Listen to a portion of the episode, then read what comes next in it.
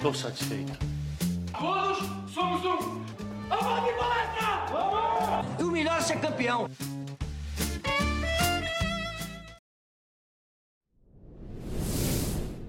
Salve, salve, amigos do Análise Verdão! Tá começando mais um podcast das Palestrinas e hoje vamos falar de uma vitória. Palmeiras venceu o Olímpia por 6 a 0 aí nas quartas de final da Libertadores, garantindo a vaga para a semifinal. A semifinal que a gente vai encontrar de novo o Atlético Nacional da Colômbia. Foi mais difícil até o momento aqui na Libertadores, mas vamos falar disso daqui a pouco. É, Palmeiras vai jogar, na verdade, Palmeiras jogou na tarde, na noite de, deste sábado contra o Olímpia. É, e aí conseguiu avançar para defender o título, já que as palestinianas são a, as atuais campeãs da Libertadores feminina. É, foi um jogo bom, um jogo bem jogado. Eu e a Maga a gente tem algumas coisas para é, pontuar sobre esse jogo, coisas boas, porque o Palmeiras conseguiu manter um padrão e isso já é algo que é muito bom, coisa que a gente não viu o ano inteiro, então manteve um padrão ali durante o jogo todo. A gente tem é, teve jogadas sendo construídas é, de, do jeito que tem características desse Palmeiras, então a gente vai falar um pouquinho sobre isso. Mas não mais, a gente está feliz com o resultado, está feliz com a classificação para a próxima fase, está feliz porque a Libertadores é um torneio difícil que, além de ser de tiro curto, é, o time joga fora do país o tempo todo, longe da torcida, longe de tudo, longe é, da família, longe de casa, então são 15 dias aí em outro país. A sede desse ano é a Colômbia. É, não tem altitude tão alta quanto a do ano passado, mas ainda assim é um país diferente. Eu estive por lá, é um país que, que é, é, é o ar assim é diferente, é tudo um pouquinho um pouquinho diferente aqui do Brasil, mas as meninas parecem que estão tirando de letra essas características que são diferentes do nosso país. E assim, bom resultado para um torneio que é muito difícil.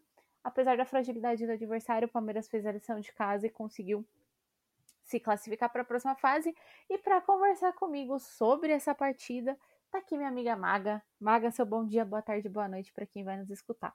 Bom dia, boa tarde, boa noite. Boa noite, Val. É, eu já vou pedindo desculpa, gente, porque eu tô com... hoje eu tô mais do que o podcast que saiu ontem, tive cuidado de falar mas é por conta desse tempo maluco. Só que o tempo também tá de felicidade, porque o Palmeiras construiu um placar muito bom. E eu e a Val até brincamos, porque parece muito que o Belly ouviu o podcast que a gente falou da primeira fase. Isso é maravilhoso, porque, de certa forma, é o padrão de jogo do Palmeiras, que tem tudo para continuar sendo feito partida a partida, que é um padrão de qualidade e que pode conquistar muitas vitórias, até porque se a gente for colocar no papel, restam dois jogos apenas para o Palmeiras defender o seu título, se passar, obviamente, mas falando com fé aqui, falta a semifinal e a final. Então, a maioria da competição já passou. Claro que eu não quero meter os pés pelas mãos, mas a gente fica na ansiedade aí, porque de fato, em um jogo decisivo é, no campeonato, a gente viu uma postura muito boa do Palmeiras e é isso que a gente quer continuar vendo. A gente vai falando sobre isso no decorrer do podcast. E eu acho que no, no, no, último podcast a gente acabou pontuando os pontos negativos, mas dessa vez deu para ver o Palmeiras superando eles e, e até apresentando mais pontos positivos ainda, ou intensificando o que já tinha. Então, isso é maravilhoso e a gente vai relatando eles para vocês é, com o tempo. Perfeito, Maga. Só para contextualizar então a turma, é, amanhã às 5 e meia da tarde o Corinthians enfrenta o América de Cali e às oito e meia da noite, o Inter, que é a outra equipe brasileira, enfrenta o Colo-Colo. Quem passar desses dois confrontos vai se enfrentar na semifinal. A data da semifinal do Palmeiras já foi definida, Palmeiras e Atlético Nacional, na terça-feira, dia 17, às nove e meia da noite. Então, já temos a data e o horário definido, segundo o Google, né? É, pode ser que mude, pode ser que a Comebol tenha outras datas, mas aqui no Google, no, no, na tabela de jogos do Google, está terça-feira, 17 do 10, às 9h30. E o outro confronto, que pode ter é, Corinthians e Inter, se ambos passarem de suas equipes, é, se enfrentam na quarta-feira, dia 18 do 10, às 9h30 também. E aí a final, no sábado, 21 do 10, é às 5h30 da tarde. Aí quem passar desses dois confrontos acima vai para a final, podendo ter uma final brasileira também, como é, poderia ter acontecido na final da Libertadores masculina e como aconteceu nos últimos anos também. Bom, vamos falar um pouquinho do jogo então, Maga. A gente falou de padrão de jogo, né? A gente falou que parece que o Palmeiras finalmente encontrou o seu padrão de jogo. E por que, que a gente fala isso? Primeiro, porque o jeito que o Palmeiras jogou hoje é o jeito que a gente enxerga, que é o ideal, não porque a gente gosta desse tipo de jogo, porque não tem nada a ver com gosto, e sim porque a gente enxerga que é o que condiz com as características do time que foi montado pelo Palmeiras, com as jogadoras que a gente tem no elenco. Então, todas as características dessas jogadoras são exaltadas dentro desse padrão de jogo que a gente já vai explicar qual que é. E por que, que a gente fala que hoje o Palmeiras achou esse padrão de jogo? Porque o Palmeiras manteve a sua linha de raciocínio, apesar de ter tido que mudar um pouquinho alguns aspectos durante a partida, o que é natural, porque sempre existe um adversário do outro lado. Então a gente enxerga que o Palmeiras é, manteve essa linha durante os dois tempos. Então, o Palmeiras jogou assim no primeiro tempo e jogou da mesma forma no segundo tempo. O que não vinha acontecendo na equipe do Palmeiras. A gente via Palmeiras de um jeito no primeiro tempo e o Palmeiras de outro jeito no segundo tempo. Isso aconteceu no Brasileiro, isso aconteceu no Campeonato Paulista, isso aconteceu agora na Libertadores. Então hoje eu acho que foi um dos poucos jogos nessa temporada que o Palmeiras conseguiu manter esse estilo de jogo, conseguiu manter a forma de jogar, mesmo trocando algumas peças, mesmo tendo algumas saídas. É, eu entendo que isso passa um pouco também pelo fato da Bia Zanerato ter ficado dentro de campo, porque a gente sabe que a gente entende aqui que o Palmeiras não joga só em prol da Bia, mas que é, mas que tem muito muito do jogo passa por ela, pela função que ela exerce dentro de campo, que é ser a camisa 10. Então acho que isso também é, ajudou no fato do Palmeiras manter esse estilo, essa forma de jogar. Dito isto, é, o padrão de jogo qual que foi? Era um time que aproveitava os espaços, seja eles pelo meio, com bola em profundidade, quebrando as linhas adversárias, com uma jogadora sempre no meio das linhas defensivas das adversárias. É, podia ser a Bia, podia ser a Duda, a Laís Estevan também, podia ser. No segundo tempo a gente viu a Sâmia, a Sâmia inclusive marcou um gol é, porque a Bia enxergou ela no meio das linhas adversárias, ou pelos lados, quando os adversários povoavam o meio de campo, porque a gente tem que lembrar que o movimento das adversárias também vai determinar a forma como o time vai responder. Como eu falei no último podcast, é sempre uma questão de, é, de consequências. Então, cada ato dentro de campo, seja do nosso time ou do time adversário, gera uma consequência. Então, quando o Olímpia povoava o meio de campo, o Palmeiras aproveitava os lados, então a gente tinha muitas jogadoras dando profundidade para o time. É, a Bruna Caldeirão estava bem ampliando o lado, a Catrine também a gente via correndo. Outras horas a gente via a Bia caindo um pouco pelo lado, às vezes a Bia estava pelo lado, a Bia às vezes caía um pouco pelo meio também. É, então o padrão de jogo do Palmeiras, ofensivamente, era esse: ocupar os espaços deixados no campo. Nem sempre é fácil ocupar esses espaços, porque tem times que é, a, marcação é melhor e se distribuem melhor, então existem algumas dificuldades em alguns momentos, mas o Palmeiras é, tem que sempre tentar fazer isso, ocupar esses espaços. Outro, outro aspecto do padrão de jogo do Palmeiras é perde pressiona. Foi algo que a gente falou bastante no último podcast, que quando dá certo e quando o Palmeiras é, insiste nesse, nesse, nesse modelo de jogo de perde pressiona, dá muito certo, porque o Palmeiras tem jogadoras que têm essa característica de conseguir pressionar muito bem a portadora da bola. Então, a gente tem a Bia, a gente tem a própria Duda Santos, que faz isso bem também, a Andressinha, a Camilinha. Então, a gente tem muitas jogadoras que fazem isso. É, e isso é importante porque quanto mais rápido você recupera a posse de bola, menos espaço e tempo a jogadora adversária vai ter para percorrer o, o, o campo e tentar te agredir defensivamente. E por último, eu acho que teve uma melhora também no, no sistema defensivo do Palmeiras. É, o Palmeiras acabava por deixar pelo menos uma ou duas jogadoras, já chegou a ter três também no jogo de hoje, na linha defensiva, um pouco mais atrás, é, para ajudar na recuperação, caso o Palmeiras não conseguisse fazer o perde pressiona, e aí a gente tomasse um contra-ataque nas costas da nossa primeira linha defensiva. Então a gente sempre tinha uma jogadora ali para ajudar na recomposição. Isso é importante por quê? Porque o Palmeiras é um time que sempre joga com as linhas muito altas. Isso acaba deixando a defesa um pouco exposta. Isso no último jogo contra o Atlético Nacional, que inclusive é o nosso próximo adversário, acabou gerando alguns problemas que, de, é, que resultaram em gols. Então acho que esse sistema que o Palmeiras jogou hoje no nosso ponto de vista, é o ideal e condiz com as características do time do Palmeiras. Claro que ele pode sofrer algumas alterações, ter algumas diferenças dependendo do adversário, dependendo também como o adversário se comporta, porque a gente nunca joga sozinho. Mas no meu ponto de vista, esse é o, esse é o, o jeito ideal da gente jogar. E aí, Maga, eu sei que eu falei muito, eu sei que eu falei muita coisa aqui também, mas eu queria saber de você como que você enxergou isso dentro do campo hoje. Tipo, você, como que você viu essas características do Palmeiras? Bom, vamos falar do padrão de jogo também. É, a minha opinião é completamente semelhante à da Val. Ela fez a leitura muito bem. E é assim, eu acho que eu vou começar do início, que é com a escalação.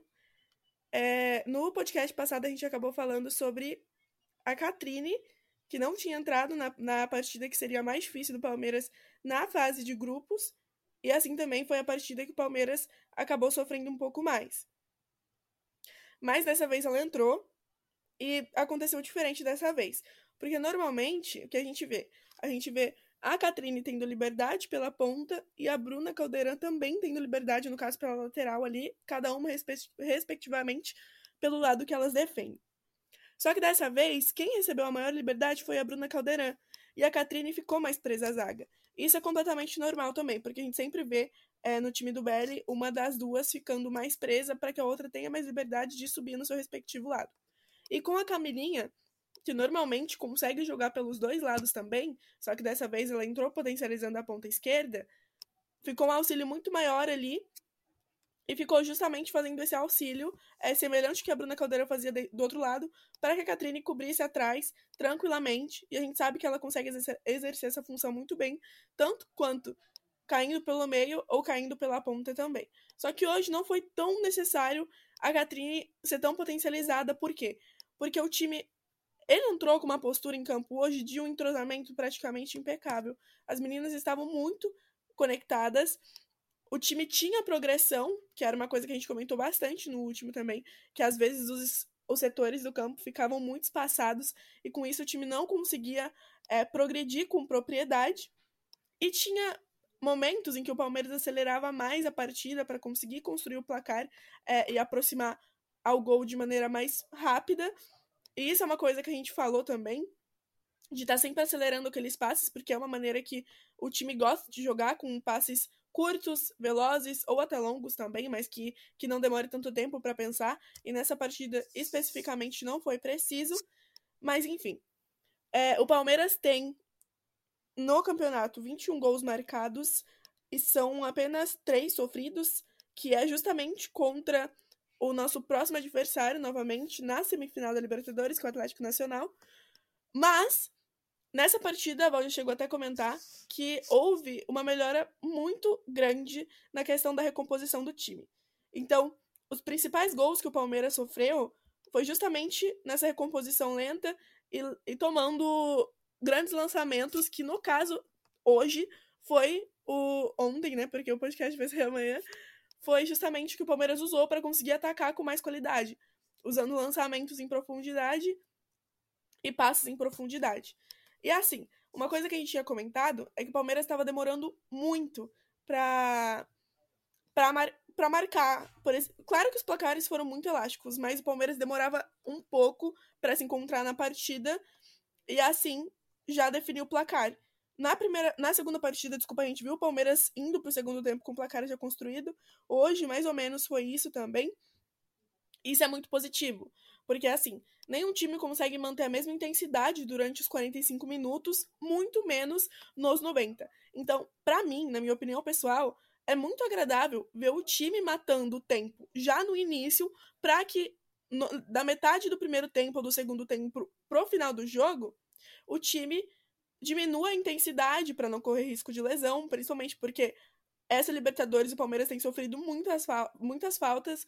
As adversárias vêm batendo bastante para tentar parar o ataque do Palmeiras, então é uma forma de se prevenir, principalmente agora nessa reta final. E porque também acho que às vezes não tem necessidade do, do time continuar aplicando uma goleada muito grande. Claro que a gente gosta de ver gols, mas, mas enfim, Hoje a gente viu também no segundo tempo o Belly deixando as jogadoras lá na frente. O time optou também por sempre jogar na frente, mesmo que a intensidade tenha caído um pouco, as meninas continuaram atacando, tentaram ampliar o placar, tanto que achou um gol da Sam ainda mais pro final da partida, e isso foi muito agradável também. E acho que agora eu vou falar de alguns pontos mais específicos, enfim, porque falei mais desse padrão defensivo, que a gente tinha essa certa dificuldade, mas apresentou uma significativa melhora. Enfim, outras coisas que, que vão conectando o time para dar progressão é justamente a pressão pós-perda, que a Val já citou, que é essencial para todo time. É um ponto negativo do Palmeiras quando ele sofre com a pressão pós-perda, porém, quando o Palmeiras aplica também, é, hoje especificamente, conseguia recuperar a posse com velocidade e já partir para o ataque, e aí, com as pontas é, acionadas, tendo um espaço bem grande lá na frente, dentro da área, para conseguir trabalhar, as meninas encontravam espaços entre as atletas adversárias para achar um passe em profundidade ali que quebrasse essas linhas defensivas e achasse alguém que estivesse em perfeita condição de finalizar ou driblar uma ou duas ali que sobraram e balançar as redes. Isso é uma coisa que a gente acabou citando também que a gente gostaria de ver mais. Palmeiras já veio tentando fazer isso nas outras partidas, mas especificamente nessa, ele o Palmeiras apresentou isso com muita qualidade, e isso é muito significativo. E melhorou também nos cruzamentos, que no último podcast eu acabei cornetando um pouco, porque na última partida vinha errando bastante cruzamento, mas a Bruna Caldeirão especificamente ali conseguiu achar, mesmo que fosse cruzamentos rasteiros, mas que também originaram gols ali, sempre achando alguém pelas pontas, é, dando um passe rasteiro para alguém que está mais centralizado na área, com marcação, mas em condições boas também é, de finalizar. E é isso, a gente viu o time se movimentando bastante no ataque. A Duda Santos não fez aquele papel de CA, entre aspas, de centroavante. Ela caiu mais pela ponta direita, como a gente está acostumado a ver, ou defendeu o meio-campo. Bia Zenerato mais centralizada ou caindo pelas pontas também. A Amanda, que a gente sempre fala que gosta de ver ela fixa dentro da área, também fez uma boa partida, começando ali pela ponta. Enfim, eu acho que é isso, gente. Só queria pontuar também que o Palmeiras está achando uma estratégia nova, mais ou menos nova, que é justamente quando se sente pressionado do meio de campo para frente e, e, quer recomeçar o jogo, ele recomeça de uma maneira mais diferente para conseguir abrir espaço no campo adversário que é justamente fazendo aquilo que a gente citou no jogo passado, é, não com, com tanta. Não sei a palavra, mas não com tanta qualidade, mas que dessa vez funcionou. Que é justamente baixar bem as linhas, se aproximar da Amanda e utilizar a Amanda para fazer a saída de bola. E aí elas trocam passes ali atrás. O time aproxima para tentar fazer com que o time saia daquela linha ali de trás e comece a jogar mais rápido. E aí o time começa a encontrar espaço no meio do campo para progredir. Eu acho isso também criativo e só tem que tomar cuidado justamente porque contra equipes que consigam explorar é, essa marcação na nossa saída de bola e o Palmeiras vinha mostrando, tipo, diversos passes errados e entregando o jogo ali, mas hoje não aconteceu. Então tem que tomar cuidado, porém, se feito com qualidade, é uma coisa que dá para explorar bastante, justamente contra equipes que joguem mais fechadas ou bem armadas para contra-atacar também.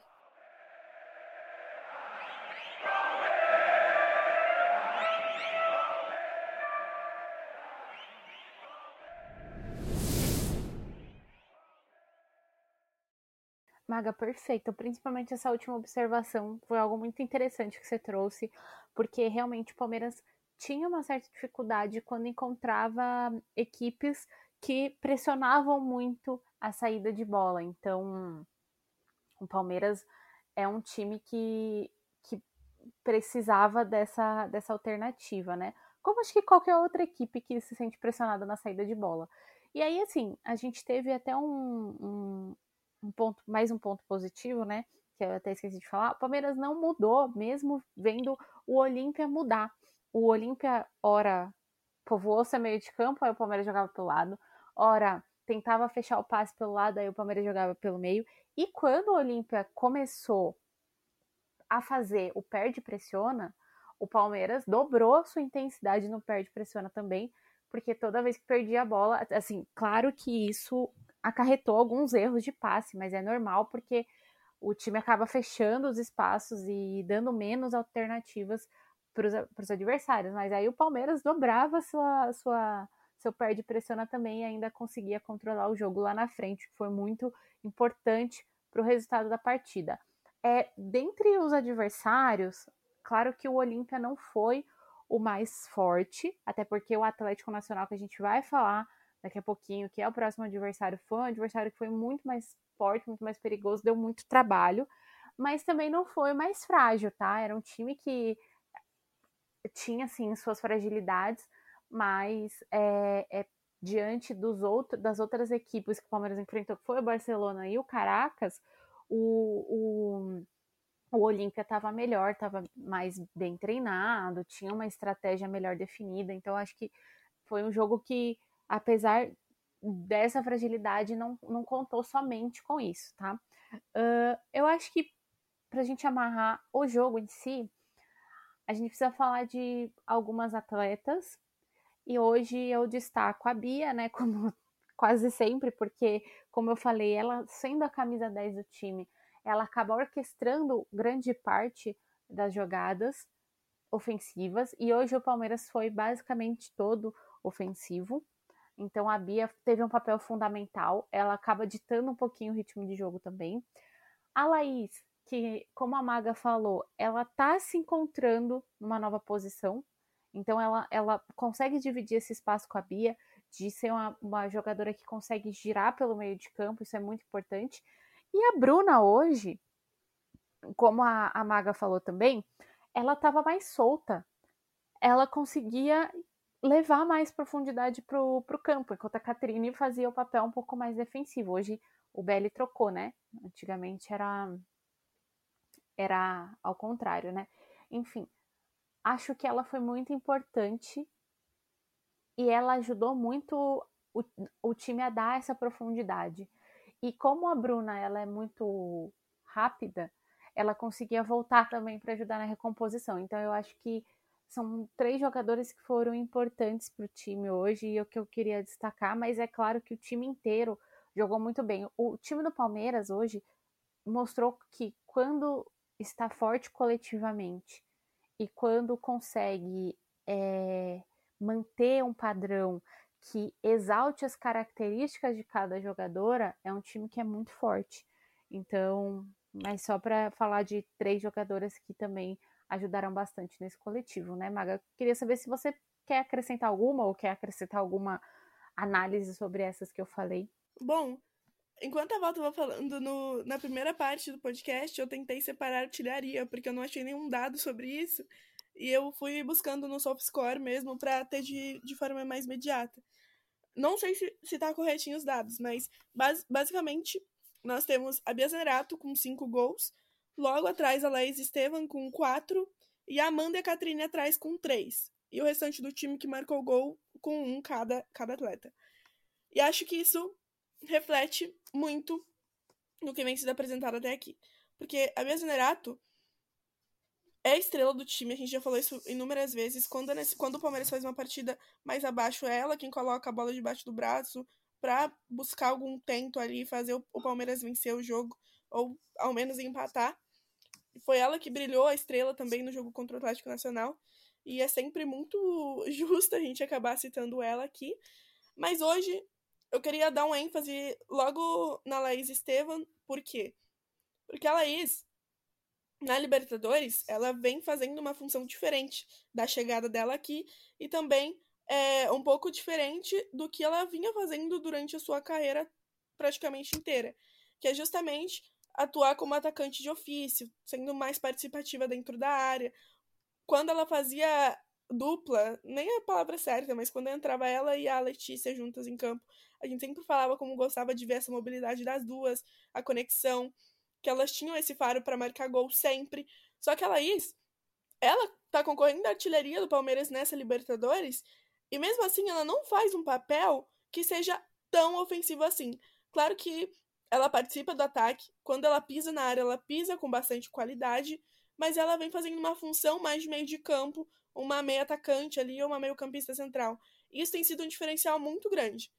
Claro que também a gente precisa ver é, ela mostrando a capacidade dela de executar funções defensivas, por exemplo, porque quando você fica no meio de campo é essencial auxiliar nesse perde pressiona, auxiliar também em um possível contra-ataque, se precisar marcar alguma falta ou recuperar a bola, interceptar, mas eu sinto muita qualidade dela é, fazendo uma breve distribuição ali de meio de campo e já, já mostrando é, a figura dela na área também, para se precisar finalizar, no caso, ou executar uma outra função que auxilie na construção do time e na finalização também, para que o Palmeiras seja cada vez mais efetivo.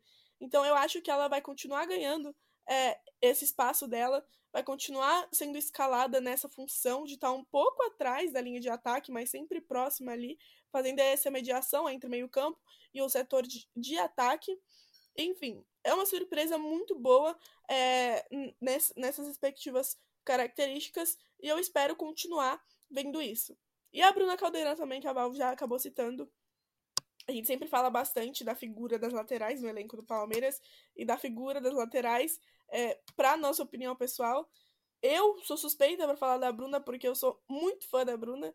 Eu nunca nem falei aqui, mas na final do Paulistão contra o Santos, ela me deu a. Eu, eu tava que nem uma criança, gente, na, na, no Gol Sul, do Allianz Parque para tirar foto com as meninas. E aí eu pedi para ela, na maior cara de pau, se ela podia me dar a caneleira dela. E ela me deu é, a caneleira, uma, um par da caneleira dela. E eu tenho a caneleira até hoje, simplesmente, como se fosse um, um dos apetrechos mais incríveis que eu tenho. Mas isso é um. Acho que é fã de futebol que, que tem essas coisas meio. meio. Não sei também a palavra, mas guardo até hoje não vejo o, outra peça que possa substituir essa função que a Bruna faz. Ela já atuou no outro lado, a gente já comentou sobre isso também. Hoje voltou a atuar no que ela está acostumada a fazer. E tanto defensivamente, principalmente ofensivamente, ela sempre está em alto nível, é, mostrando qualidade. E fica só aqui também mais um apelo que um dia eu espero ver ela na seleção. Porque eu acho que é isso que falta para coroar é, a atleta que ela é.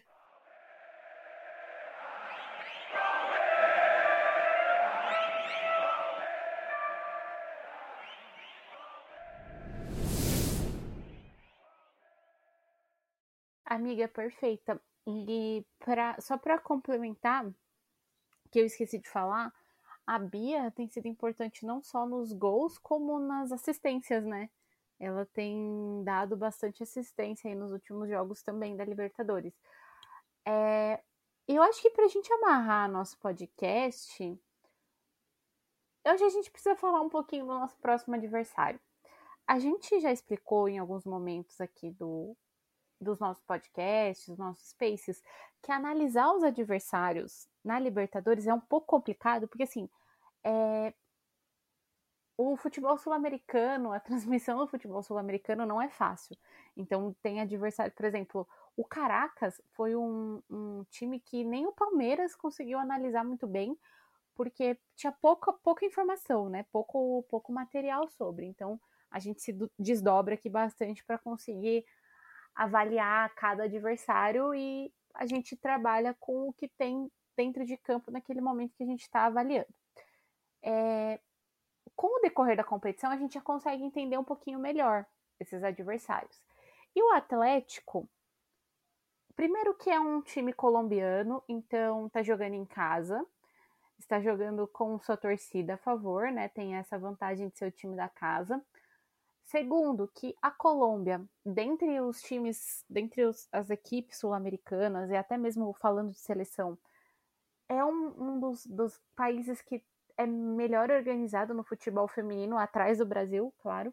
O Brasil ainda é o mais forte, assim, no, no que eu vejo, no que eu entendo de futebol, até mesmo pegando um parâmetro da Copa América, né? A gente viu que o Brasil foi o, o time a ser batido e a Colômbia foi um dos times que mais incomodou. Então, até na Copa mesmo a gente viu como que a Colômbia cresceu na Copa do Mundo. E a gente vai ter o desafio de enfrentar essa equipe que é muito bem organizada, que a gente já viu no último jogo, que sabe muito bem aproveitar os espaços, que sabe muito bem é, é, conduzir a bola dentro de campo, mas que também tem seus problemas, principalmente na, no setor defensivo, como a gente também viu no último jogo. É, tem certa dificuldade em parar jogos que são mais de profundidade, de ataque de linhas. Então o Palmeiras pode usar essa característica a seu favor. E é o nosso próximo desafio, né? Eu acho que é um dos times mais organizados dessa Libertadores também. Então a gente vai pegar um time que é muito difícil, que a gente já enfrentou. Ganhamos, mas foi o time que conseguiu fazer gols e conseguiu furar nossa linha defensiva.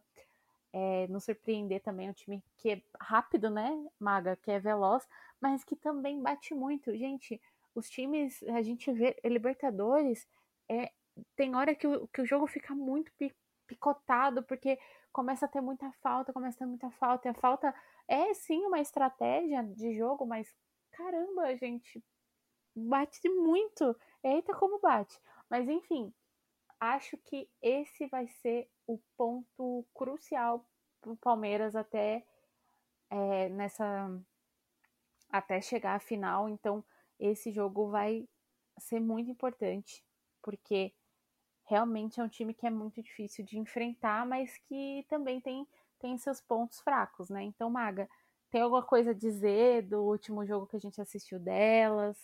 É, em que, que o Palmeiras pode apostar nesse jogo? Bom, é, o Atlético Nacional é nosso adversário mais difícil até aqui. Outra vez a gente vai competir contra as meninas. E tem o Palmeiras tem muito para ganhar essa partida. Só que, mais uma vez, eu tenho certeza que elas não, não vão deixar com que essa partida seja fácil.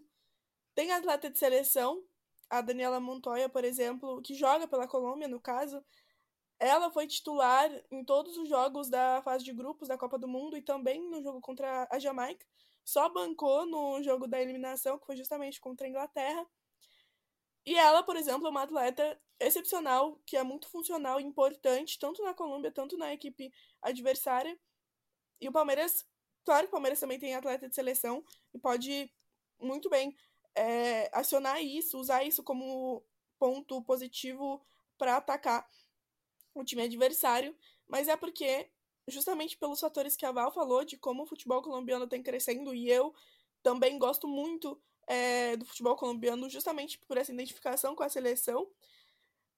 E assim, eu só vi o jogo do, do Atlético Nacional contra o Palmeiras, como eu também só vi o jogo do Olímpia contra o Palmeiras.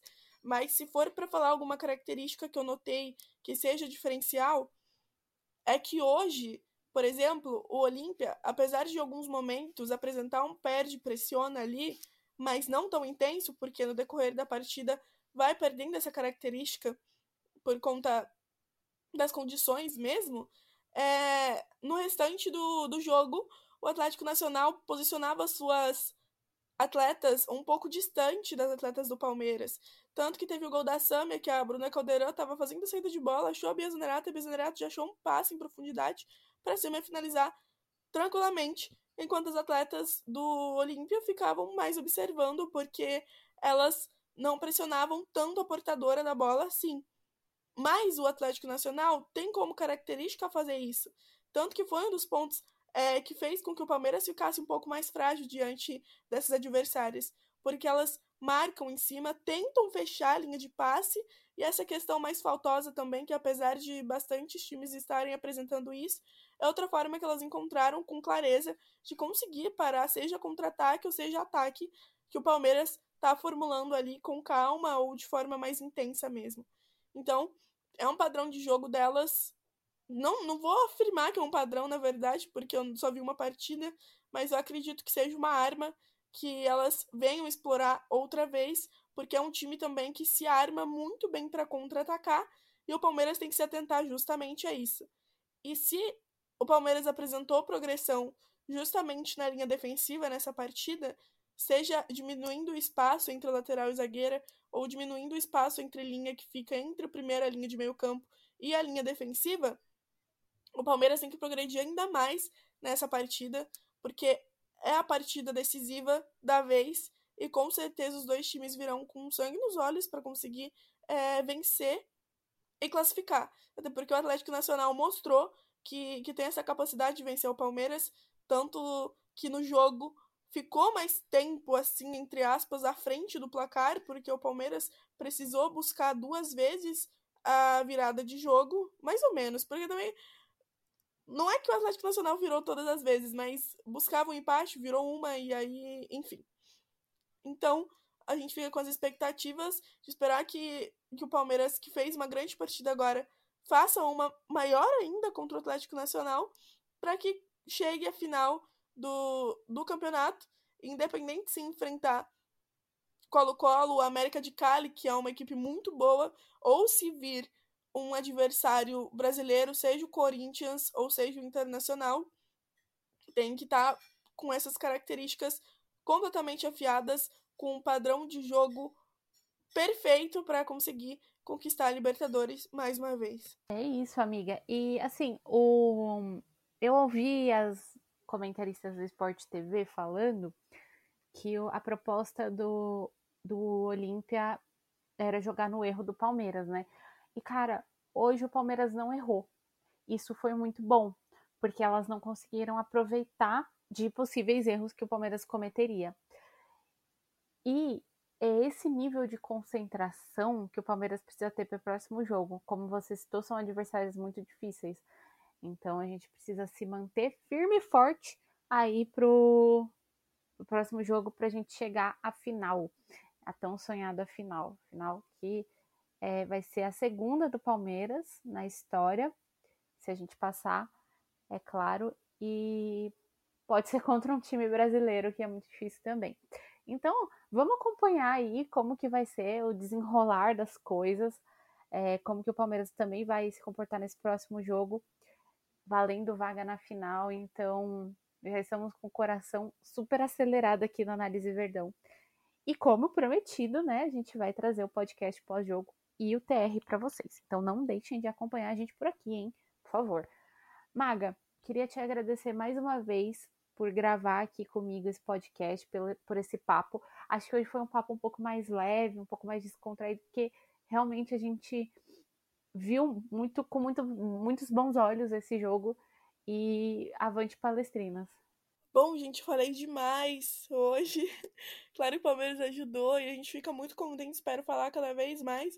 Mas é só porque eu tô forçando a garganta mesmo. E assim, eu vou tentar ser um pouco mais breve na finalização. Então eu já vou deixando meu bom dia, boa tarde, boa noite para todo mundo que tá ouvindo a gente até aqui. Continue acompanhando sempre, porque a gente sempre traz um conteúdo de coração e de qualidade para vocês. E a gente espere, espere e torce que o Palmeiras continue avançando para que a gente consiga, continue trazendo isso aqui para vocês e com essa leveza também, que é muito gratificante de, de vir falar aqui é, de um time que apresentou uma postura como essa hoje. E mais uma vez também, eu deixo meu boa noite dessa vez para Val e agradeço por mais um podcast gravado por nós duas. E é isso, gente. Um beijo e até a próxima. É isso, gente. Maga, eu que te agradeço. Boa noite para você também.